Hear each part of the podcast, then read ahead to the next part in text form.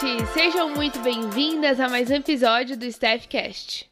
Antes de começarmos o assunto de hoje, eu quero agradecer a todos os compartilhamentos nas redes sociais, as avaliações. Eu fico muito feliz de ter vocês aqui comigo todas as semanas. Bom, para a gente começar, eu queria te perguntar se você já parou para pensar nesse assunto. É interessante porque se eu te perguntasse agora como que anda a tua saúde física, você possivelmente iria parar e refletir e iria me dizer se está bem ou não, com base ali na tua rotina, nos teus exames recentes. A gente tem muito mais facilidade de medir a nossa saúde física. E normalmente nós fazemos isso, né? Fazemos essa análise com base na nossa disposição, bem-estar, ausência de doenças. Agora, quando a gente fala sobre saúde emocional, Muitas pessoas não sabem nem o que é isso e muito menos como avaliar se estão bem ou não. É importante estarmos bem com a nossa saúde física, mas também precisamos estar em dia com a nossa saúde mental e emocional, porque essas duas coisas acabam se complementando. Então, se você não está muito bem ali com a tua saúde mental, se você percebe que ela não está em dia, ela pode começar a interferir na tua saúde física. Quando pensamos em saúde mental, nós entendemos que ela diz respeito à forma como estamos lidando com as nossas emoções, com os problemas, com questões que causam estresse. Vai além de um diagnóstico, tem relação com o seu bem-estar psicológico, ou seja, estar em harmonia com seus pensamentos, suas emoções, tem relação com você estar em relações saudáveis, porque isso acaba nos afetando diretamente. Entendendo isso, eu quero agora te apresentar alguns sinais de que a sua saúde mental não tá tão boa assim. Se for necessário, anote. Eu acredito que fazer uma reflexão também sobre isso vai te ajudar e muito, tá? Então, o primeiro sinal que a sua saúde mental não está indo muito bem é você ter dificuldade em lidar com as suas próprias emoções, seja guardando demais. Então, se você é aquele tipo de pessoa que não consegue se abrir muito, tem dificuldade em falar sobre as suas emoções, inclusive, é, é, se você é assim, você não pode perder o episódio da semana que vem, tá? Já dando um spoiler aqui para vocês. Mas voltando, então, se você também tem essa dificuldade ali de lidar com essas emoções, você também pode ser a pessoa que sente demais né? Expressando demais. Talvez esse seja o sinal aí mais simples. E eu te pergunto, como que você está lidando com as suas emoções hoje? Né? Você considera que sabe reconhecer, dar nome ali para suas emoções, consegue entender de onde as emoções vêm e processar ali o que você realmente está sentindo de uma maneira equilibrada? Se isso não está acontecendo, pode ser um sinal de que a tua saúde mental não está indo tão bem assim. O segundo sinal são pensamentos negativos e constantes sobre si mesma. Então, uma pessoa com a saúde emocional em dia é uma pessoa que gosta de si, que aceita suas imperfeições, lida ali bem com suas dificuldades. Pelo contrário, existem as pessoas que têm pensamentos negativos a seu respeito, sobre o mundo, sobre as pessoas, e isso é um grande sinal de que a tua saúde mental não está muito legal. Um outro sinal é ter sentimentos persistentes de desânimo, tristeza, ansiedade. Esse aqui é até um alerta muito importante, porque se você tá aí há mais de duas semanas se sentindo triste, é, para baixo, se isolando, isso é um alerta vermelho de que tua saúde mental realmente não tá indo muito bem. E uma coisa importante para ressaltar é que ter saúde mental em dia não é se sentir feliz o tempo todo, good vibes, não, tá?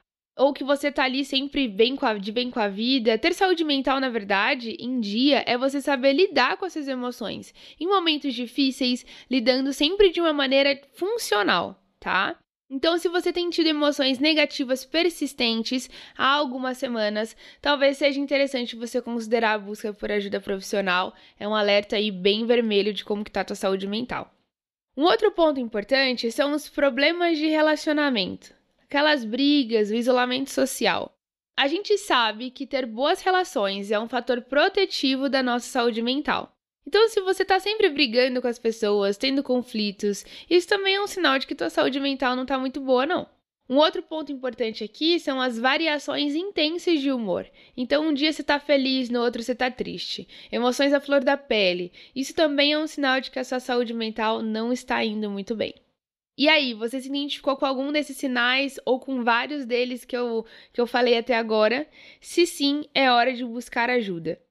Imagina que você está com uma dor nas costas e ela vai aumentando conforme os dias e você vai deixando para lá, mas ela só aumenta. Aí ela começa a te incomodar.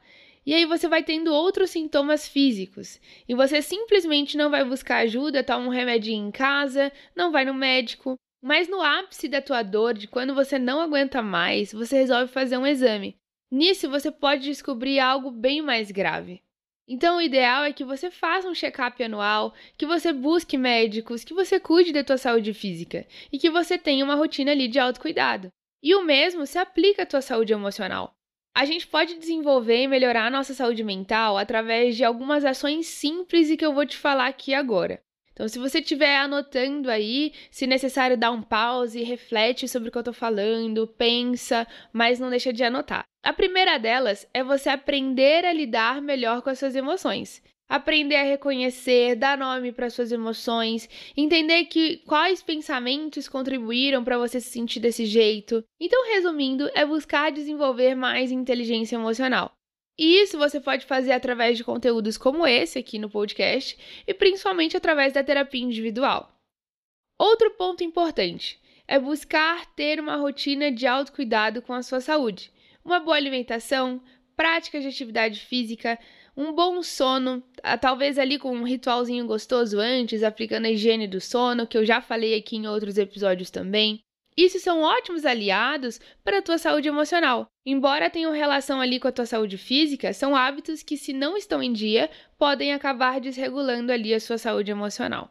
Uma outra ação importante é você buscar focar no aqui e agora tá? Manter ali a tua atenção plena em dia, vivendo um dia de cada vez, buscar ter uma rotina, organização de agenda ali com as suas tarefas, pendências.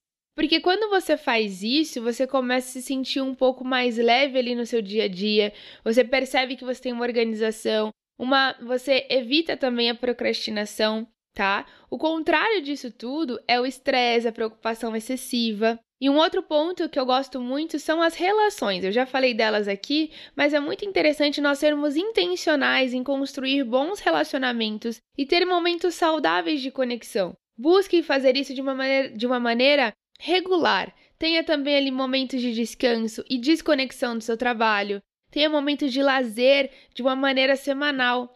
Isso tudo contribui para que você tenha uma boa saúde emocional.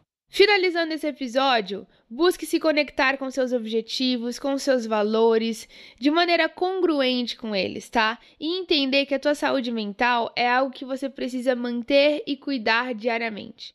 Eu espero que esse, esse episódio, esse podcast tenha te ajudado e que você consiga colocar em prática é, tudo que eu te falei aqui, você ter uma melhor relação ali com a tua saúde mental. E eu espero que você se sinta encorajada com esse episódio a olhar para você, para sua história, para tua jornada, para você se priorizar.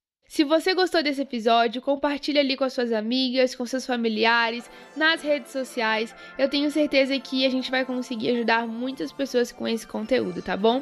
Eu conto contigo nessa. Um super beijo e até o próximo episódio.